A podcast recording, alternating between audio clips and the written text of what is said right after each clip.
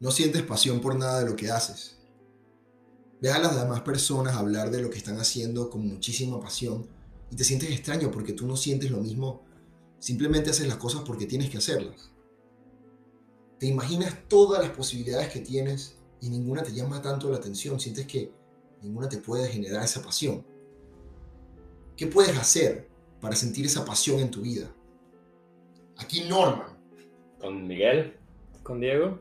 Para hablarles de Enfoques.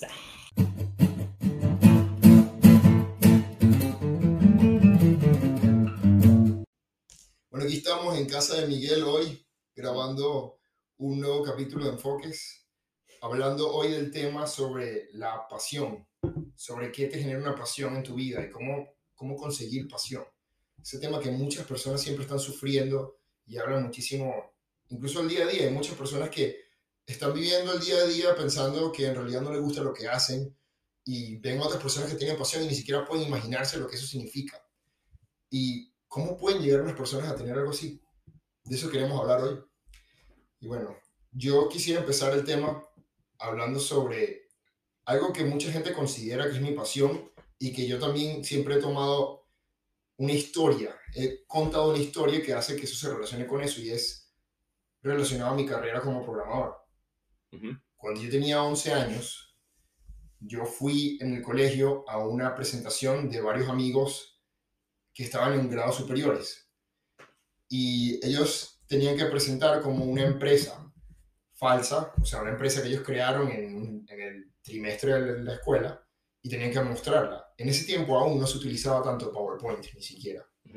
Y un amigo presentó en una computadora como un, programa en el cual tú podías cliquear un botón y salía un escrito hecho por él.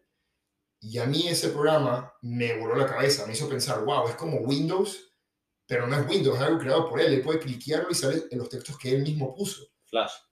Y yo pregunté, ¿qué es ese Mm. programa? Y me dijo, esto lo hice con un programa llamado Macromedia Flash. Y en ese momento me emocionó mucho y dije, yo quiero hacer algo así. Y fui a mi casa, hablé con mi mamá y le dije, yo, ¿me puedes comprar un libro sobre Macromedia Flash? Que aparte lo vi en, el, en un centro comercial y me pareció interesante. Y ella me dijo, pero eso es algo para gente universitaria, tú tienes 11 años. ¿Qué vas a hacer tú con eso? Tenías dije, 11 años. yo no sé, pero yo quiero. Y ella me compró el libro y me acuerdo que lo empecé a leer y no entendía ni el 20% de lo que estaba leyendo. Pero aún así fui dándole y mientras estudiaba en la escuela, empecé a ver física en la escuela y empecé a entender un poquito más y Con así. física. Física, pero más Flash. sí, porque estaba aprendiendo a, hacer, a programar videojuegos y todo era con física en ese momento. Por ejemplo, cómo hacer que una pelota rebotara. Tenías que saber eje X, eje Y, cómo cambiar la dirección del eje y ese Ya. tipo de cosas. No, y gravedad y masa. Y el- O sea, las mismas cosas que seguimos usando Incluso- nosotros en Unity cuando hacemos videojuegos. Bueno, Pero ahora- bueno, Exacto, Pero- sí, sí, sí. Pero en aquella época, bueno, yo no entendía mucho, pero con lo poco que aprendí pude hacer unas cuantas animaciones y aprender por lo menos a programar un botón. Y para mí ya eso fue como el detonante para decir, yo voy a estudiar ingeniería en computación en el futuro. Y se puede decir que eso fue como una pasión que se me generó en ese momento. Pero eso no quiere decir que es la pasión de toda mi vida. No es la única cosa que yo hago. Es donde cuando yo quiero tocar el tema de, de verdad la, la pasión tú la consigues. ¿O qué es lo que pasa exactamente ahí? Las pasiones, porque lo acabas de decir. O Literalmente varias. no es una. Yo no creo que nadie solo tenga una. no. O sea, estamos literalmente dirigiendo este podcast a la gente que tal vez no tiene ninguna, así que tampoco puedo decir que todos tienen más de una, pero me refiero a que no hay límite. O sea, una pasión lo puedes llamar simplemente una cosa que te gusta mucho hacer. Claro, puede ser incluso desde el trabajo hasta un hobby. Puede ser cualquier cosa. Literal lo que sea. Solamente tiene que darte ese sentimiento de que, Incluso una mamá con su hijo. Sí, La claro, de criar al hijo. Eso es una pasión también. Claro. Yo creo que la gente toma la palabra pasión como que es eso que es lo que te mueve y lo que tú utilizas para vivir, que es lo más increíble que puedes tener. Pero yo creo que simplemente pasión quiere decir que haces las cosas con muchas ganas. Y lo que me hace pensar es que en realidad una pasión no es algo que tú consigues, sino algo que se crea. Que se crea a base de lo que estás Mm. haciendo. Y puede que haya algo que no te guste y luego se convierte en tu pasión, como puede que haya algo que siempre pensaste que te gustó y luego lo probaste y no te gusta para nada. Y ahí es cuando pienso, en realidad la pasión no se consigue. Como se todos crea. dicen, cómo encontrar tu pasión, tal vez así se llama este podcast, literalmente no se encuentra, se crea. Y para, para estar así en, en la misma página, estamos definiendo pasión como cualquier acción que hagas que sientes que te llene. Exacto, y, y me lleva a pensar entonces que no es necesario, en el momento en el que tú estás pensando, hay mil cosas que puedo hacer, pero nada me llama la atención porque no tengo pasión por nada. Ujú. Ahí es cuando tú estás dejando de, estás evitando de verdad conseguir algo que pueda ser tu pasión. Porque al probar distintas cosas es que tú de verdad puedes descubrir Ujú. si hay algo que te gusta mucho o no. Sí. Por ejemplo, eh, yo en algún momento empecé a tocar música porque un amigo mío tocaba música, tocaba guitarra y nunca fue algo que a mí se me pasó por la cabeza de que ah, yo vi un guitarrista de niño y tocando y me parecía interesante. Simplemente lo vi tocando algún día y dije, me interesa y lo probé y me terminó gustando. Pero también pudo haber sido exactamente lo contrario. Pude haberlo probado y puede que no me haya gustado para nada, porque antes de eso yo no tenía ni idea si me gustaba o no. Si yo solo me hubiera guiado por lo que sentía en ese momento, hubiera dicho, no voy a probar nada nuevo. Pero las ganas de probar cosas distintas fueron los que lograron que en ese momento tocar guitarra se volviera algo como una pasión. Podrías decir que es. Ah, bueno, tú creo que tenías algo más. Yo era para cambiar un poco la pregunta, algo más loco, por eso. Eh, antes que eso, entonces, tú eres el tipo de persona que cualquier cosa que ves te...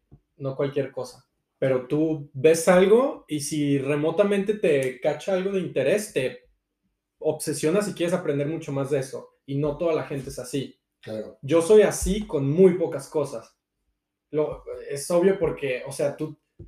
Yo creo que los tres tenemos un rango muy grande de cosas que nos gustan, de eso que nos cuesta trabajo decir qué es lo que queremos hacer con nuestro tiempo, de tantas cosas que nos gustan, pero tú te gustan demasiadas cosas, o sea, la cantidad de cosas que te gustan es exagerada. Sí. Y yo conozco mucho más, mucha más gente que más bien las ves y están como que todo eso no me gusta, me gusta esto de aquí y Enfocadas siquiera estoy en, seguro. en una dos, tres cosas. Por eso el consejo de que cualquier cosa que te interese, ah, pues pruébalo y solo así vas a verlo, siento que no está tan... O sea, sigue estando como muy en lo, en lo más, en lo que cualquiera ya escuchó alguna vez. Vaya, entonces puedo agregarle esto. Una de las razones por las cuales yo, bueno, una de las razones por las cuales me gustan tantas cosas es porque pruebo muchas cosas diferentes. Pero ¿por qué pruebo muchas cosas diferentes? Porque yo considero que la vida se trata de expandir las cosas que te dan placer, no reducirlas. Y si tú te quedas solamente con pocas cosas que has probado, nunca, o sea, te quedas estancado nada más en esas cosas. Y al quedarte estancado, llegan momentos en los que vas a sufrir, porque no vas a poder hacer todo el tiempo de las pocas cosas que te gustan. Un ejemplo es con la comida. Yo de niño no me gustaba comer muchas cosas. Muy pocas cosas me gustaban. Siempre comía puré con nuggets, por ejemplo. Pero luego de un tiempo, Sí, luego, igual, sí. Me imagino perfecto al Norman niño sentadito con sus y nuggets. un waffle de desayuno también con miel. Pero bueno, me acuerdo que en un momento a mí no me gustaba el tomate. El tomate. Oye, plot twist. ¿En Sí. McDonald's hay arepas? ¿En No. Venezuela? Ah, ok. pero Es las, que en México pero las papas, creo que sí ha habido tacos, ¿no? El hubo un tiempo muy No, grande. no. No, parece, parece Pero es- tonto. No, pero mi pregunta era muy en serio, porque en México sí hay tacos en el Sí. menú de McDonald's a veces. Bueno, o sea, no ahora, que, tacos, ahora que lo piensas, creo que sí hay arepas de desayuno. verga. Sí hay arepas de desayuno. Y la otra cosa es que hubo un tiempo en el que no llegaban las papas de McDonald's porque importarlas era muy caro. Sí. y las papas se hacían a base de yuca. Entonces tú, Ah. las papas de McDonald's eran de yuca, eran otra cosa. Ahí había gente que le gustaba, otros que las odiaban porque no eran las mismas papas. Pero bueno, el punto era que No te gusta mucho no me gustaba el tomate, por ejemplo, y mi abuelo, que es una persona que siempre le ha gustado mucho las comidas diferentes, me contó una historia en la cual él conoció a una persona que tenía mucha pasión por cualquier cosa que hiciera. Hablaba siempre con pasión. Y le estaba hablando de comida. Ujú. Y le dijo, vamos a ir a un restaurante que a mí me gusta mucho Ujú. y nada más la energía que le va a esa persona por la forma en la que hablaba le hizo decir, ok, vamos. Y cuando van al sitio le dice, bueno, te voy a dar para que pruebes, tienes que probar de este restaurante el bistec encebollado. Y mi abuelo no le gustaba la cebolla. Y le dijo, a mí no me gusta la cebolla. Le dijo, no, no, no, no. tú vas a probar y vestir cebolla y te vas a olvidar de todo ese prejuicio que tú tienes. Y te vas a dar cuenta de lo rico que puede ser si lo pruebas de la forma correcta. Y nada más por la energía que tenía la otra persona dijo que lo va a probar. Y desde ese día empezó a comer cebolla. Y se olvidó de todo el prejuicio. Y se le abrió un mundo de posibilidades. Que hizo que ya no tuviera más que sufrir cuando algo tenía cebolla, porque no. Después Sí. de que él me dijo eso, prácticamente empecé a comer tomate. Y se me quitó el prejuicio con casi todas las comidas. Y hoy en día disfruto miles de comidas distintas. Y así con todo el resto de las cosas. Siempre trato de, probar cosas nuevas. Sí. Aunque ya tengo algo que me gusta, no dejo de probar lo nuevo. Y si por casualidad no me gustó, igual la sensación que tuve de haber pensado que podía conseguir una cosa nueva que me ampliara el placer es mucho mejor que no haberlo intentado. Sí. Hace que haya valido la pena completamente intentarlo. Y así yo- consigues más cosas que te dan pasión. Yo, por ejemplo, ahorita me pasó que tenía muchísimo tiempo que solo, bueno, Diego también le pasa que de, de a ratos, por, por rutina y por tiempo, sol- todas las semanas haces lo mismo, de que arroz, pollo, verduras, Ah, sí. muy seguido. Y yo el otro día no había arroz en el súper por, el- por todo lo de la guerra ahorita y eso, literal el súper no tiene aceite de arroz, pasta de tomate, o sea, cosas básicas. Hoy Sí. no había papel de baño que fuimos, no se dieron cuenta, no sé, literal, o sea, cosas así. Bueno, el punto es, compré couscous en vez de arroz y la- el, primer platillo que intenté hacer, me literal me quedó asqueroso, asqueroso. Pero igual lo disfruté, porque era diferente, literal. O sea, inventé una, intenté una cosa así Entonces de no que... estaba tan asqueroso. No, pero yo sabía que si eso se lo daba a probar a alguien Ah. como, mira, cociné esto, me dirían Ah, de bueno, que, sí. Ya, Pues, sabes, de que Claro. está desabrido, sin chiste, ¿no? Algo así raro. pues. Bueno, al final así que se crean las recetas nuevas de cocina. Sí, bueno, Entonces, pero me pasa. probar nuevas cosas en comida o en hacer cosas o en lo que sea, literal, solo te puede traer algo, o sea, que aprendas que algo te gusta o que aprendas que algo de verdad no te gusta, pero igual valió la pena. Sí. En eso, en eso vamos. Ujú. Pero ¿qué pasa cuando eres un tipo de persona que no necesariamente te dan ganas siquiera de probar cosas nuevas? Porque eso no es para nada obvio que Sí. te van a dar ganas de intentar algo nuevo. Más bien te puede dar miedo. Mucho miedo. Miedo, flojera, lo Pero que sea. la o sea, flojera muchas veces viene dada de también el miedo de pensar en que hay, porque si voy a hacer algo y después no me gusta, estoy perdiendo el tiempo. sí. Eso en realidad no es tanta flojera, también es miedo. Ujú. Y yo ¿Cómo te quitas ese miedo? no es fácil pensar en cómo quitarse el miedo, pero lo que sí se puede saber es que siempre que tú pruebes algo y tú intentes hacer algo nuevo, cuando te da miedo, vas a tanto crecer como vas a lograr ser una mejor persona de alguna forma. Aunque lo que hayas probado no te funcionó, no te gustó y tú sientes que perdiste el tiempo, no perdiste el tiempo, tuviste una experiencia y mejoraste en algo, siempre. Y eres el tipo de persona que hace, no que Exacto. evita hacer. Y Y eso solo ya hace la diferencia también. lo mismo, lo. Lo mismo no solamente con probar algo, sino con tomar una responsabilidad, que creo que es algo muy primordial de lo que hace que una persona tenga una pasión también. Hay personas que están en un ciclo o en un, sí, en un ciclo infinito que se repite, en el cual no tienen pasión por nada y sienten que simplemente no hay nada, no, no hay sabor para la vida, no, Sí. no tienen sabor en que- lo, que, lo que están haciendo. Y es bien difícil escaparse de ahí. Y ahí es Sí. cuando más sientes que nada te provoca probarlo porque Sí. "Ah, eso no me apasiona. Sí, Y la idea de tomar una responsabilidad en cualquier cosa, incluso en algo que en el momento dices, pero es que odio esto, sí, pero tomar cualquier tipo de responsabilidad y luego sentir esa re- retroalimentación que recibes por haber hecho esa, esa responsabilidad, te hace sentir mejor. E Sí. incluso puede que hagas algo que en el momento no te gustó, pero te hace arrancar y salir de ese círculo. sí. y vas tomando responsabilidades y responsabilidades y terminas haciendo algo que de verdad te gusta. Eso a mí me ha sacado muchas veces. Simplemente agarrar algo que probablemente, o sea, cuando, es que el problema es que cuando tienes ese, estás en una fase de la que no puedes salir, ya sea de depresión, desmotivación, todas las cosas que dijiste ahorita. Aunque alguien venga y te dé una guía perfecta de, aquí está, cómo ser feliz en la vida, no la vas a tomar o no la vas a lograr. No, es, es muy difícil y no tiene nada que ver con qué tan experto sea la persona que te dio la guía. No, es, es simplemente tu cuerpo y tu, tus hábitos están completamente refabricados para denegar cosas, mandar toda la chingada y simplemente nada nuevo. Es como si estuvieras programado para seguir el patrón de lo que estás haciendo y no salirte del que es literalmente para lo que nos autoprogramamos todo el tiempo, de seguir el camino con menos resistencia. Y salir de ahí no está nada fácil.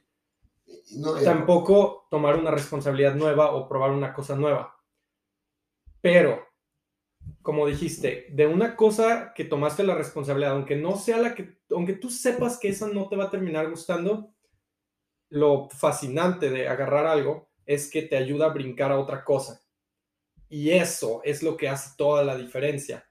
Porque tú puedes estar completamente en punto cero de que no sabes ni qué mierda hacer, pero si hay una cosa que se te ocurre de que si te preguntas, ¿qué es lo mejor que podría hacer? Que, que literal, eh, énfasis en podría ser, yo en mi estado en el que estoy, como yo soy, ¿qué podría hacer? ¿Qué es lo mejor que podría hacer hoy? Y si haces esa cosa, de esa cosa puedes saltar a cualquier otra cosa que sea poquito mejor que eso y así vas llegando a lo que en verdad te puede gustar.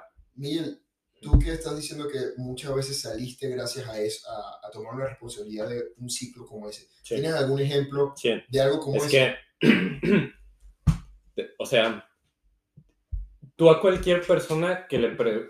si yo ahorita les pregunto a ustedes, saquen una hoja de con papel y lápiz, pónganse a escribir todas las cosas que se les ocurran que están haciendo mal ahorita mal. Eh, si fuera yo, por ejemplo, a veces... Bueno, a ver si la gente que está escuchando hace el, el, Ni siquiera lo tienen que hacer, no porque en el momento en el que se menciona eso, a ti se te va a ocurrir. Lo sabes. ¿Qué es lo que estás haciendo y si mal? Les da pena, o sea, y si les da pena literal empezar a juzgarse, empiecen con lo más simple de que por ejemplo, no importa si te da pena, no escape, literal no, se te va a ocurrir. Se te va a ocurrir, literal. yo, Por, por, ejemplo, yo, así solito, de que cosas que hago mal. Eh, por ejemplo, fumo de vez en cuando. Está completamente mal. Y por más que yo le diga a alguien, lo sabes, claro. lo estoy dejando o lo voy a dejar, si a veces fuma, bueno, últimamente no he fumado, pues, pero, sí. pero literal, cuando has fumado, lo sabes que está completamente mal. Y ese es un, un, ejemplo muy chiquito, pero pues, todos los días hacemos cosas mal y nos convencemos de que de que hay alguna justificación para ello. Y yo la forma... lo dejas pasar así. de la forma que yo lo arreglé cuando, o sea, por ejemplo, eh, la última vez que estuve metido en algo así, es precisamente eso. Dije, ok, voy a hacer una lista de cosas que hago mal y mínimo empezar a tratar de arreglar esas cosas. Ni siquiera tomar algo nuevo. No, no, solamente asumir la responsabilidad de arreglar lo que estoy haciendo mal en este momento. Y ese momentum que agarras de eso, solito te impulsa a hacer otras cosas. Ya. Eso, eso a mí me ha sacado eso de, es otra, Esa es otra forma de verlo. En vez de intentar ir a agarrar algo nuevo, primero ver qué es lo que no me está dejando salir e intentar arreglar eso. La cosa es que yo no creo que te deberías de concentrar demasiado en solo arreglar lo que está mal en ti antes de intentar vivir. O solo ir a intentar vivir sin arreglarte a ti mismo. Es como, tienes que hacer las dos porque tienes que estar huyendo de algo que es lo que te está jalando para atrás, lo que te hace mal, pero también tienes que estar persiguiendo algo. Imagínate que te vienen persiguiendo 30 lobos con sida y vas persiguiendo... ¿Qué, ¿Qué es la comida más rica del mundo? El sushi de tu hermano, por lo que escuchas. El sushi. Va un sushi de Eric con alas así, volando vas a correr más rápido que si solo te vinieran persiguiendo los lobos con sida. O sea, tienes que tener motivación y, y infierno, como lo llama. Pero eso es fácil, pero eso es fácil si, como dije hace rato, el problema es que, ¿qué pasa cuando no puedes ni voltear a ver las cosas que te gustan? De cuando, mal que estás. es que sí pasa. yo he estado ahí. Yo he estado ahí. Sí, sí, sí. Cuando solo estás cuidándote de los lobos, pero no volteando hacia la Les voy a dar un ejemplo que es un ejemplo que nos pasó a los tres. Sí. Antes de que empezara todo el problema del coronavirus, nosotros estábamos tratando de montar una empresa juntos. Sí. Estábamos haciendo todo lo posible por tratar de hacer la empresa que ayudara al medio ambiente y todo el tema ya Urban Beast. Que ya Empieza- salió en otros podcasts. Sí, claro, pero de todas formas, nunca sabe quién está escuchando nuevo y no, no pero lo digo por si alguien quisiera. indagar ver, sobre eso, ajá, claro. sí. Incluso hay un podcast de también lo 10 pueden buscar. episodios tiene. Sí. Bueno, cuando empezó el coronavirus no pudimos hacer eventos. La empresa se trataba de hacer eventos que ayudaran al medio ambiente. Y ahí nos dimos cuenta de que no era una pasión. ¿Por qué? No era una cosa que nos estaba alando, sino algo que nosotros estábamos empujando. ¿Verdad? Mm. Y cuando tú estás empujándolo y empujándolo, estás, la resistencia va a hacer que en un momento te canses y no puedas. Cuando te alan, tú no tienes que hacer nada, te va a alar. Ahora, ¿qué pasó? Empieza el coronavirus y nosotros no pudimos seguir empujando. Ujú. Y eso nos dejó un vacío. Lo que creíamos que era el camino que teníamos que tocar y la pasión que teníamos, que en realidad era por montar la empresa, más que por la empresa como tal, se Ajá. nos desapareció. Y Sí. todos tuvimos una decaída horrible. Sí, Sí. To- Cada uno en su en forma, su pero forma. sí. pero tanto a mí me empezaron a dar ataques de pánico, a ti también te dieron ataques de pánico y aceleración cardíaca. Miguel se metió en un hoyo de desaparecerse completamente del resto del mundo. Y cada quien se dio su forma. Ujú. Y yo quiero, ahora pensando en todo lo que ustedes han dicho, me acordé de una de las cosas que me hizo a mí salir de eso. Ujú. Y fue precisamente, yo dije, ¿qué estoy haciendo mal? ¿Y qué puedo hacer para conseguir algo que me guste? Bueno, nada de lo que estoy haciendo ahora me gusta, nada me llama la atención, estoy trabajando y tal, pero aún así no siento lo que sentía cuando estaba montando la empresa. Y empecé a leer mucho más. ¿Por qué? Porque dije, ok, tengo que hacer más cosas para poder conseguir algo que de verdad en un momento se convierta en algo que a mí me gusta, pero no sé qué es y ni siquiera sé por dónde empezar. Y leer era algo que no me molestaba, algo que yo no tenía que empujar tanto, sino que podía alarme y más si era una lectura que me gustara. Y de lectura en lectura conseguí libros de Tony Robbins. Y Tony Robbins es alguien que a mí siempre me ha llamado la atención, pero nunca le di la oportunidad y en ese momento empecé a leer libros de él. Y le, entre leyendo sus libros, me di cuenta de lo mucho que me gustaba cómo él hablaba, pero no de simplemente, wow, qué bien cómo me motiva, sino, wow, yo quiero hacer algo parecido. Sí. Sí.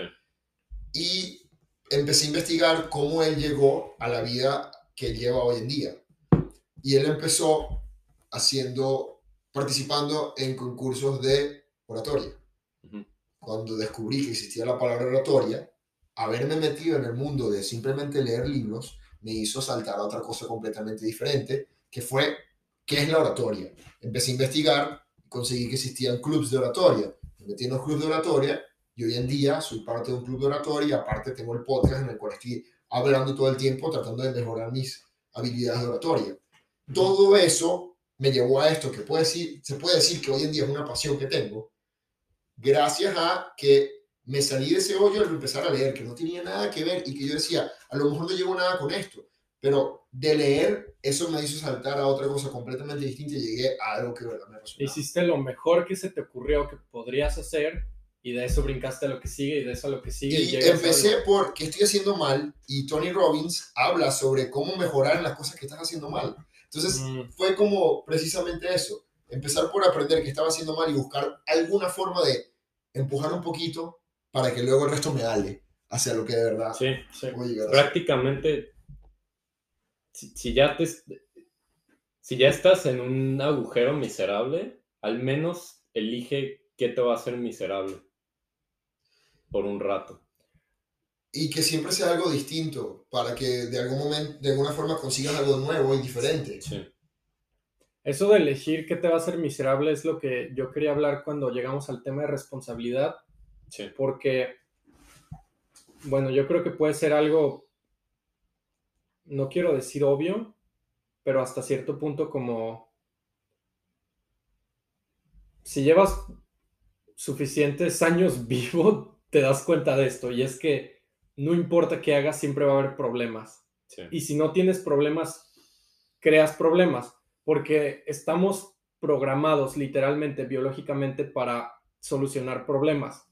Por eso si alguna vez te preguntas de por qué mi vecina no hace nada más que estar asomada todo el día en la ventana viendo qué hacen los demás y quejándose de algo, es porque un cerebro humano, al no tener ningún problema con el cual estar lidiando o ningún problema que te llene de que gaste tu energía de solucionar problemas, literalmente te pones a buscar problemas en donde haya. Por eso es que se habla de los first world problems, de que en un país donde se están muriendo de hambre, a nadie le importa algo tan estúpido como cuántos seguidores tienen en Instagram. Pero en un país donde todas esas necesidades están cubiertas, creas otro problema. Eh, y le puede sonar estúpido, pero no, no, no es como que un problema sea más grande que otro. Obviamente suena horrible decir que tener seguidores en Instagram o morirse de hambre es el mismo nivel de problema. Claro que no lo es, pero para un humano se siente como lo mismo. Te puedes Químicamente es exactamente la misma reacción. Sí. Por eso, cuando no tienes nada que hacer, tú creas tus propios problemas. Y no, Por y eso yo cuando diría- dijiste, elige qué te va a hacer miserable, el- tienes que, lo más que puedas, elegir qué cosa es la que te va a traer problemas. A mí, la universidad y el trabajo, obviamente son problemas, tengo que estudiar, tengo que entregar, tengo que ir al trabajo. No me llenan esos problemas y si no tengo otra cosa, me empiezo a crear yo mis propios problemas Sí. y es cuando te dan ataques de pánico o literalmente no te puedes levantar de la cama no te- y literal estás así eh, vuelto mierda. Cuando eliges algo que te traiga problemas pero que tú quieres solucionar, así es como empiezas a asumir una responsabilidad, incluso si no es de la cosa que más querías, pero algo que te traiga problemas que solucionar que más quieres que los que te están destruyendo, te ocupas con eso y al ocuparte de eso puede ser que brinques a otra cosa y a otra y terminas llegando siempre a algo mejor. Sí, eso responde exactamente eso sobre, sobre, bueno, ¿y cómo hago yo para de verdad empezar a hacer algo que me, que me pueda llegar a generar una pasión si no quiero intentar hacer nada? Bueno, es que si no intentas nada vas a tener problemas que no quieres. Entonces, mejor escoge, si vas a tener problemas de todas formas, escoge tú cuáles. Unos que por lo menos no te hagan sentir tan miserable. Y de ahí es que puedes tratar de hacer más cosas, ¿no? Y eso me hace recordarme de la historia de Buda. Buda Mm. era un niño rico, vivía en un palacio y lo único que veía alrededor era gente quejándose con problemas. Se escapa del palacio y va a la calle, donde consigue pobreza por todos lados y el mismo tipo de problemas. Nadie era feliz ni en un sitio ni en otro. Y es lo que él hace, lo que le hace a él concluir que todo está dentro de la mente y que hay que buscar otra forma de conseguir felicidad. Pero lo que le falta a eso es la parte que sabemos hoy en día, la parte neurocientífica que nos hace entender que uno necesita resolver problemas y que no es el problema resuelto el que nos trae la felicidad, sino el resolver el problema, Perseguir eso. ese camino, el camino. esa responsabilidad. Eso es lo que hace que se te genere una pasión. Ujú. Lo Y- que, nada más una cosa que se me ocurrió, tú estabas hablando de que, em, que cuando no tienes problemas los generas, Sí. pero yo también creo que incluso al que está, o sea, hipotéticamente imagínate a alguien que está tan deprimido, desmotivado, sentido, resentido, todas las, todas Ujú. los- las emociones que no le deseo a nadie y nadie nosotros, pues eh, yo creo que incluso cuando construyes una como un búnker alrededor de ti Ujú. para protegerte de todo y estás en ese como ahí metido en ese hoyo, yo creo que incluso ahí todavía te pueden llegar las serpientes. Literal, todavía te pueden llegar los es que siempre problemas. te van a llegar los problemas, siempre. Pero Del porque exterior. pueden venir de. Ah, del exterior. Del exterior, sí, sí, sí. Es que cuando te metes en ese búnker te van a el llegar el interior, pero también te pueden llegar del También te exterior llegar todavía. del exterior. Y es cuando siempre. estás mal, ma- tan vulnerable. Sí. Por eso es lo que estamos hablando ayer. Exactamente, de eres que- indefenso. Se nos apagó la cámara un segundo. En el exterior, dijiste. Sí.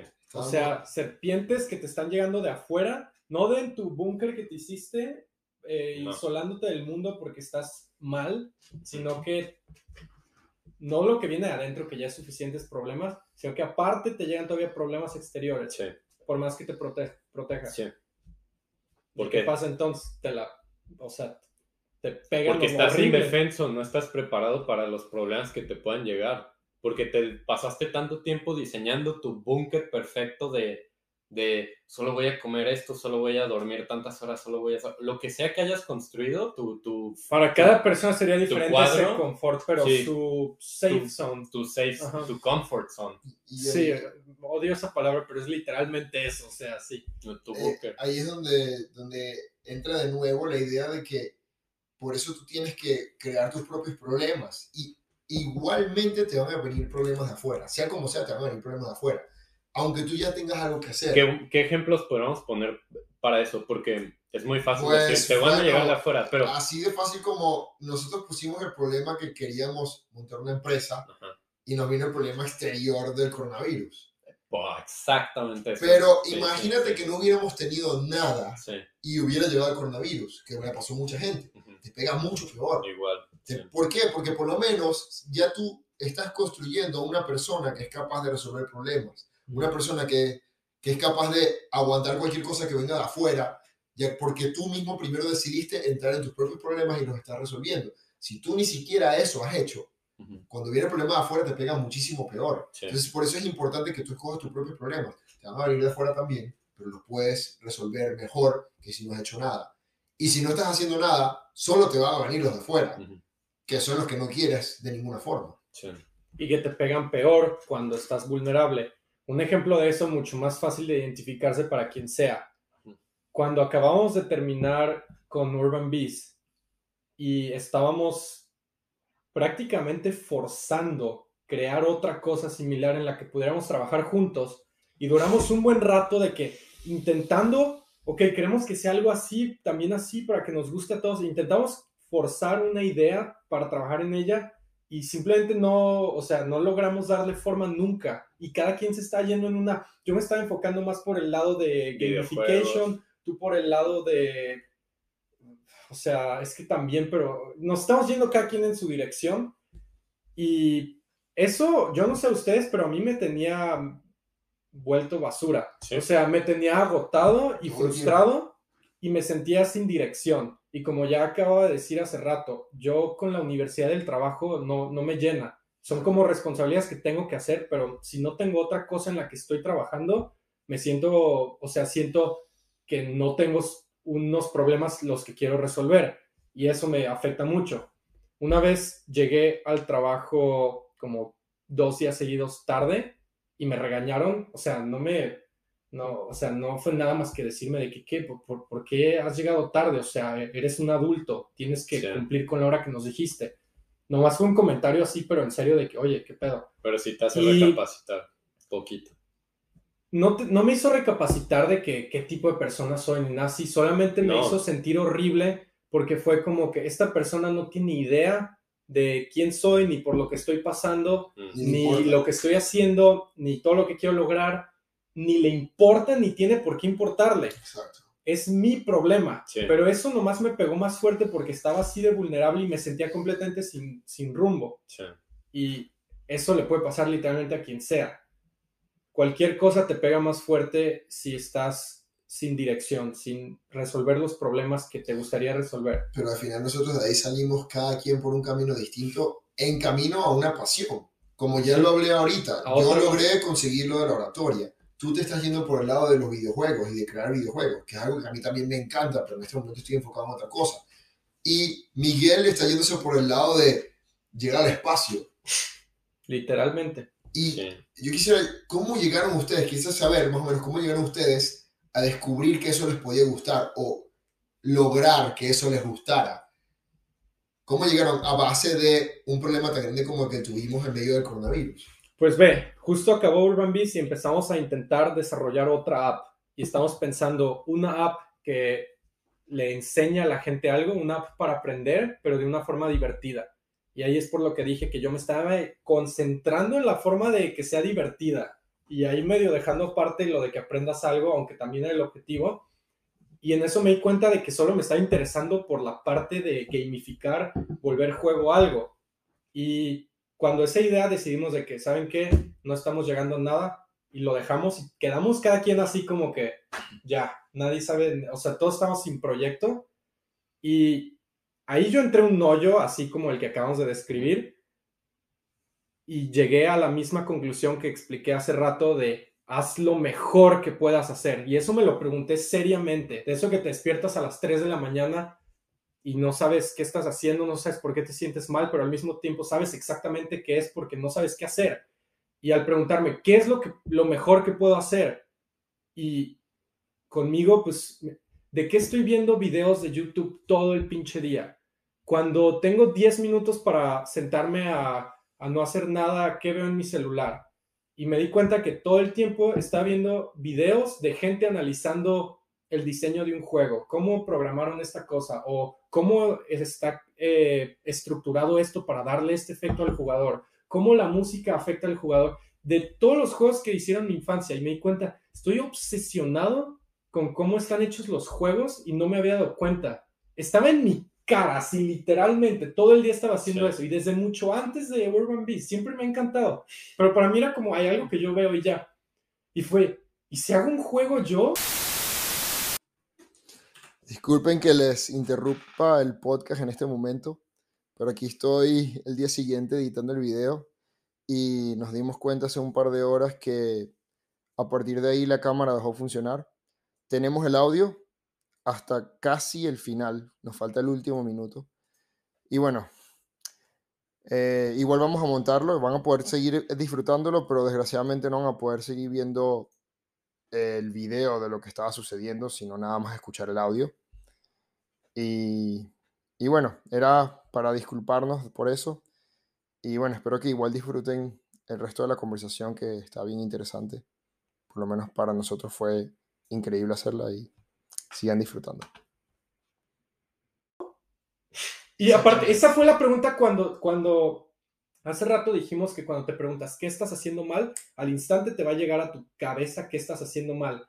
Pero si te preguntas qué es lo mejor que podría ser, tal vez te llegue rápido, pero tal vez necesitas sentarte en tu cama 15 minutos, como dice Jordan Pearson, de que piénsalo 15 minutos sin hacer nada más, solo piénsalo y te va a llegar algo eso es lo mejor que podría hacer. Y dije, pues debería ser un juego.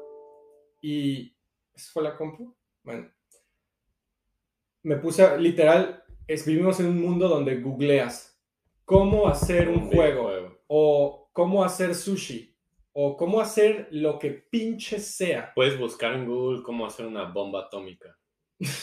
no tiene importancia. Ese mundo vivimos. Puedes hacer algo bueno. Puedes, buscar, puedes hacer algo bueno, puedes hacer algo malo, puedes hacer lo que sea. Quien sea puede hacer lo que sea.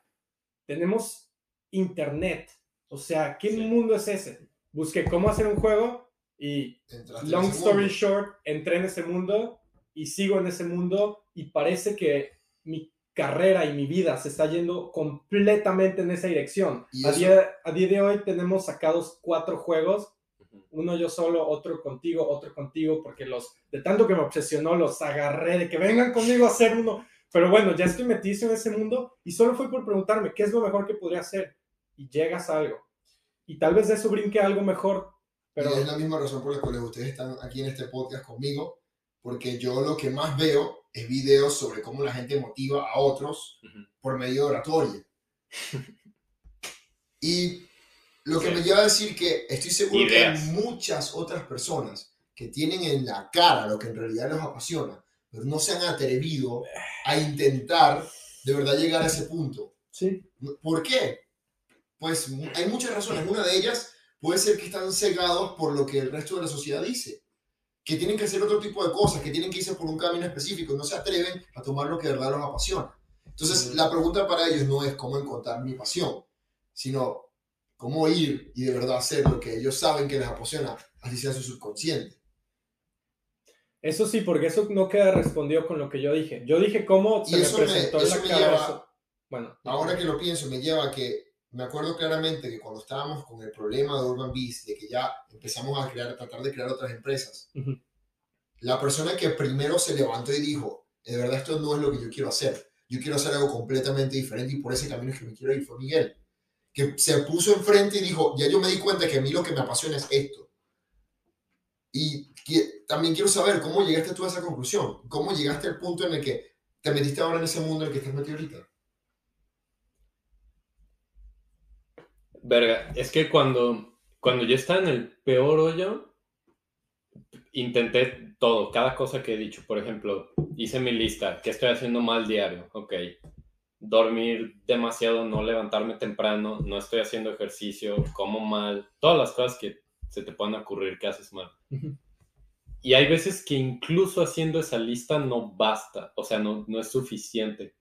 A veces como que, a veces sientes como que de verdad ya es el, lo último que puedes hacer y no te funciona. Y yo la única respuesta que encontré fue literal lo que tú acabas de decir, de que buscando ideas, o sea, tú, tú lo llamaste oratoria, pues, pero literal intenté entender ideas de otras personas, simplemente cómo, por, qué las personas que, que tienen éxito en otras cosas, cómo llegaron ahí. Y me puse a ver miles de cosas, entre unas estudié psicología, estudié eh, física, traté de estudiar cada cosa que pude que me pudiera ayudar a entender, ok, ¿qué, qué, qué mierda es la pasión? ¿Cómo mierda sabes cómo buscarla, cómo... De lo que estamos hablando. todo lo que estamos hablando ahorita. Y una cosa que yo encontré que sigo tratando de entenderlo, así que los seguidores de Norman saben que le encanta Disney, obviamente. Siempre hay canciones, siempre hay metáforas, los videos. Para Norman lo que es Disney, para mí es Harry Potter, por ejemplo. Y para muchas personas yo creo que también. Y en Harry Potter hay un juego que se llama Quidditch, que probablemente lo conocen los dos, pues. Claro. Y yo no sé por qué, no, no tiene sentido de verdad que haya, o sea, no, no sé cómo llegué a eso, pero fue más o menos igual que Diego, que, que empezó a ver las cosas que le salen en YouTube, las cosas que... ¿Qué estás viendo todo el día? Que todo el pinche día estás viendo y no te cuestionas. Y no te lo cuestionas. Como las Nietzsche, que la tienes siempre enfrente. Literalmente encontré un video de Jordan Peterson hablando sobre hay, las Hay que explicar quién es Jordan Peterson, porque lo ha mencionado a los dos.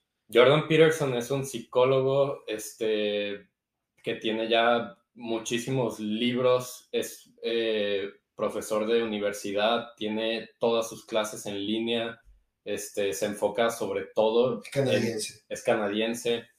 O sea, los este, son en inglés. Y, y es una de las personas que más nos ha impactado porque no, no es un psicólogo que te ayuda simplemente por, específicamente por tu problema. No es una persona a la que llegas a decirle, hey, tengo este problema, ¿qué hago? Y te Si tienes la suerte de que te dé terapia él, tal vez claro, sí. Claro. Pero sus videos no están como enfocados de esa forma. No, no, no. Es una persona que todo su enorme conocimiento decidió ponerlo gratis en, internet. Todas sus clases de nivel Harvard o de cualquier universidad prestigiosa que, han, que has escuchado. Y te clases... un video de Ajá, ya Sí, no uno, pues yo vi muchas clases, muchas, pero una clase me literalmente me destruyó completamente. Estaba en mi, yo creo que uno de los peores momentos de mi vida de búnker, hoyo, todo lo que hemos llamado. Y vi un video que simplemente se trataba de la snitch de Harry Potter, literalmente la snitch de Harry Potter. Y él decía, bueno, es un juego en, en ese mundo ficticio de Harry Potter en el que hay dos juegos pasando al mismo tiempo. Uno en el que es como en el fútbol, de meter goles, pasarse el balón de un lado a otro y varios jugadores.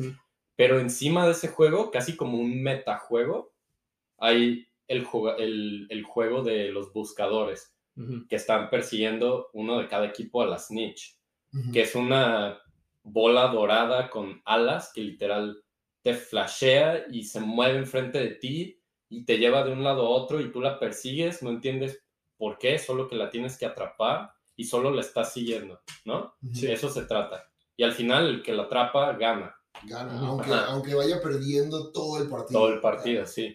Y yo, o sea, su punto era de que mucha gente piensa, wow, qué, qué, qué creativo este juego y no sé qué, pero la, la escritora de Harry Potter, J.K. Rowling, el, yo no sé cómo se le ocurrió eso, pero literalmente ese snitch para mí es exactamente lo que estamos hablando ahorita. Son las pasiones o, o el potencial de todas las pasiones que podrías tener llamándote del futuro, diciéndote, tú podrías hacer esto, persígueme, algo así, ¿no?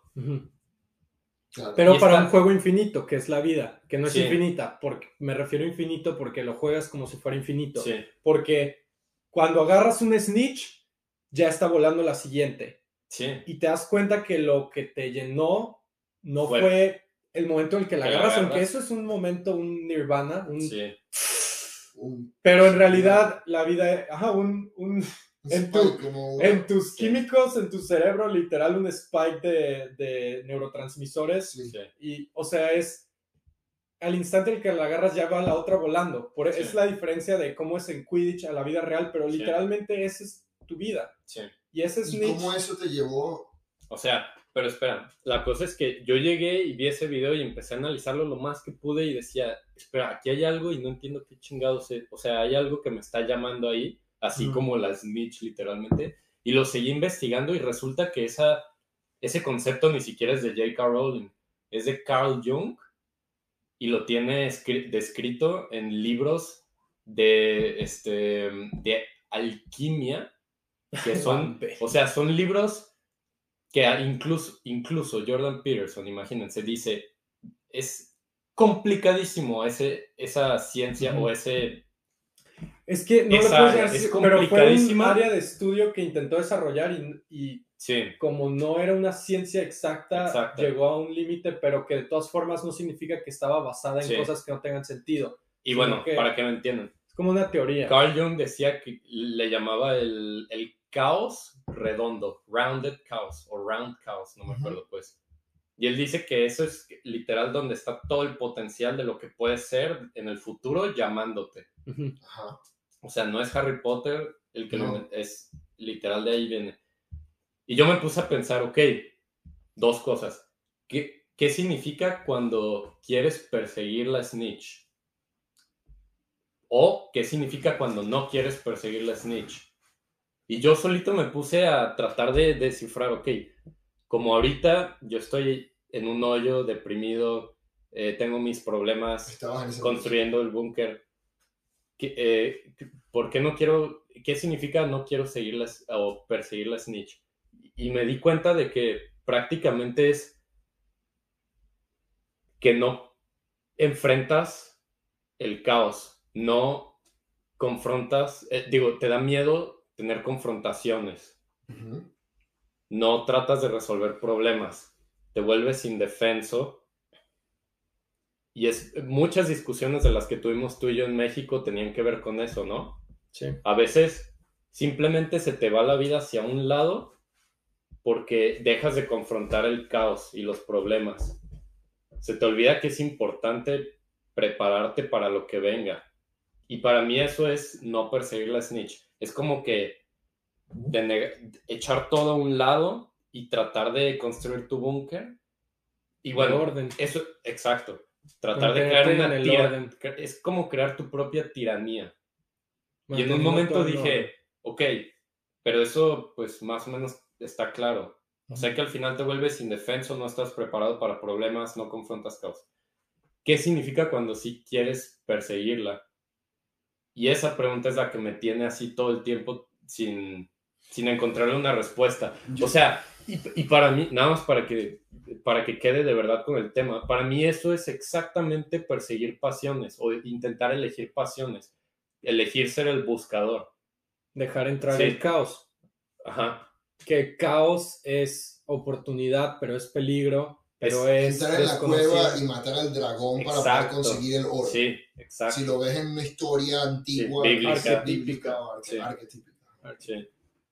Y Que eso es Harry Potter, eso literalmente. es Harry Sí, Potter. Por sí. eso resuena, si Tan. eso se puede decir, Sí, sí. por eso resuena tanto con tanta gente, porque Sí. es una historia que está en nuestro, está la mayoría, de las, Nuestra evolución. en Sí, sí. nuestro la mayoría ser. de las películas de Disney también son así. Sí, Es por eso. muchas. Pero Casi yo- todas las historias.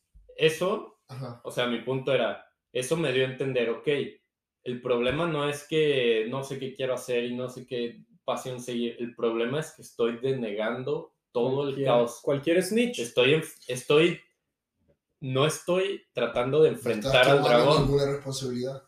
en otras Ujú. palabras, sí. Entonces, mi, mi conclusión fue de que, ok, significa que simplemente día a día tengo que enfrentar un poquito más el caos y formar un balance entre eso y el orden que le pongo a mi vida. Claro, porque no solo puede ser caos, sino Sí. Y, y haciendo eso que llegaste al punto de decidir, haciendo eso, ya entendiendo eso, yo solo volteé hacia atrás y dije, ok, ahora es fácil. ¿Qué- qué- ¿De niño qué eres? Eres un buscador. y, ca- Sin y casi intentarlo. todos los niños quieren ser. Cualquier bebé, niño, ¿qué quiere ser? Bombero, astronauta, Inventor. bueno, ser inventor, inventor. sí. No, y hay de todo. Hay quien quiera ser. No, y quiero hacer músico, influencer. quiero bailar. Dices literalmente, dices, cuando le preguntas a el un niño, bombero. Piensen en la última vez que vieron a un niño, a, a un bebé, un niño que te puede comunicar algo. Ujú. Díganme si no, todo lo que ve, o sea, un imagínense que yo fuera un bebé y estoy aquí con ustedes, literal, agarras esto y lo, un niño lo ve y dice, wow. Todo, o sea, cualquier cosa, todo lo- es nuevo. cualquier todo es cosa caos. que toca un niño se vuelve magia, ¿no? Se vuelve mágico. se vuelve potencial. Porque, exacto, porque es potencial, porque no les da miedo Porque para la estar mente de no les da miedo la curiosidad, Pero también, la pero curiosidad. también cualquier pequeña cosa los hace entrar en un tantrum, o sea, explotan muy fácilmente. Ujú. Porque están, de esa, esa es la forma en la cual ellos pueden darle significado a cada cosa. Ujú. Ellos no entienden el significado de nada y buscan enfrentar el caos, aunque los destruye, porque literalmente los destruye. Tú ves un bebé y cualquier tontería lo puede hacer explotar, a llorar horrible, Sí, pero luego de que supera eso, más nunca le voy a pasar igual. exacto. Ya puedo volver a agarrar el mismo, el mismo vaso y más nunca va a llorar igual. O aprende que no debe agarrar el vaso. Exacto. También. O sea, Pero- es la forma en la que se vuelve, es literalmente en desenvuelto lo que significa convertirte en un adulto. Que todo tiene potencial cuando eres un niño, todo es potencial, todo es peligro, todo es nuevo. Y en cuanto vas creciendo, las cosas se vuelven o normales, objetos, como no nos emocionan los vasos, a menos que tengan ron. Pero no tienen ron estos, ¿eh? Pero cualquier cosa te emociona, literal, cuando eres un niño. Y eso deja de, deja de ser así entre más adulto te vuelves. Y así es como te llenas de puro orden y construyes ese búnker que dijimos, donde intentas que no haya nada nuevo y solo lo que conoces. Tiene que haber un balance entre el caos que dejas entrar y el orden Sí. que pones para tampoco ser puro caos, porque puro caos es lanzarte por la ventana Sí. e intentar Y volar. yo al final me di cuenta de que todo ese, todo eso, ese pensamiento que tuve y, y- y eso duró meses. Sí, que lo estuve No sé. Yo sé. revisando y revisando. En un momento lo pensé como si dije, ok, ¿y si soy una computadora, qué significa eso? Y dije, es como un update, es como una forma del humano de, de actualizarse. Sí. Ese balance entre algo nuevo y tomo lo que tengo viejo, ¿sabes?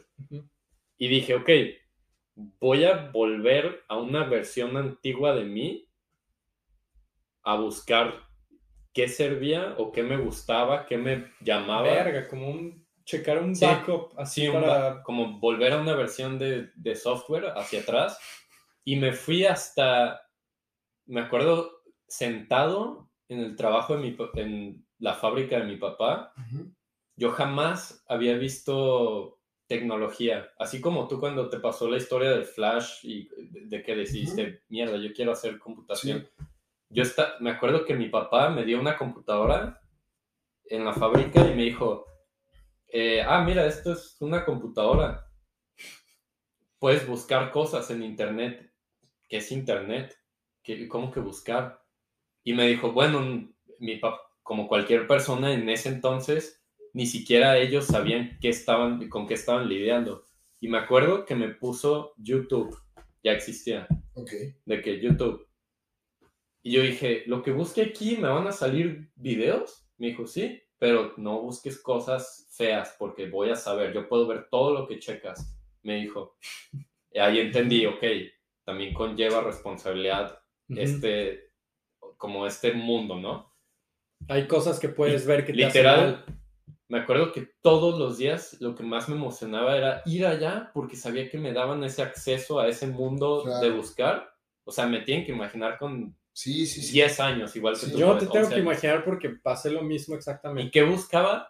Todo el día buscaba aliens, videos de pirámides. Te acordaste de quién eras y volviste a definir la historia que te define a ti. O sea, volviste a recu- recuperaste esa historia que te define. Sí, o sea, busqué, me, me acordé de las cosas que de niño no me daban miedo eh, buscar, ni, ni enfrentar, ni Que tratar no de... eran dinosaurios, pero los aliens.